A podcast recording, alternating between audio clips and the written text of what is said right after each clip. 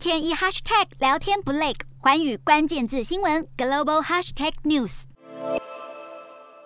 山坡上满满的太阳能板。中国是世界上最大的风力发电机和太阳能板生产国。为了寻求全球市场，北京冬奥被当局视为展示绿色技术的大好机会。但在北京附近一个小村庄黄郊村里，随着农田旁的太阳能农场扩张，农民已经失去了一半以上的农业用地。一名毕姓农夫指出，村民被迫签署合约，将他们的土地出租给国家电力投资集团所建的太阳能园区。却没有获得合理的回报。北京当局希望到二零三零年，国家的非化石能源消费比重可以达到百分之二十五左右，因此必须将目前的风力和太阳能发电量增加一倍以上。但环保人士警告，因能源公司急于生产可再生能源，征用土地现象将变得更为普遍。针对征用于开发绿能等生态项目的土地，中国去年九月宣布了严格补偿规定。当局虽称农业用地不能被占用，但黄郊村农民表示，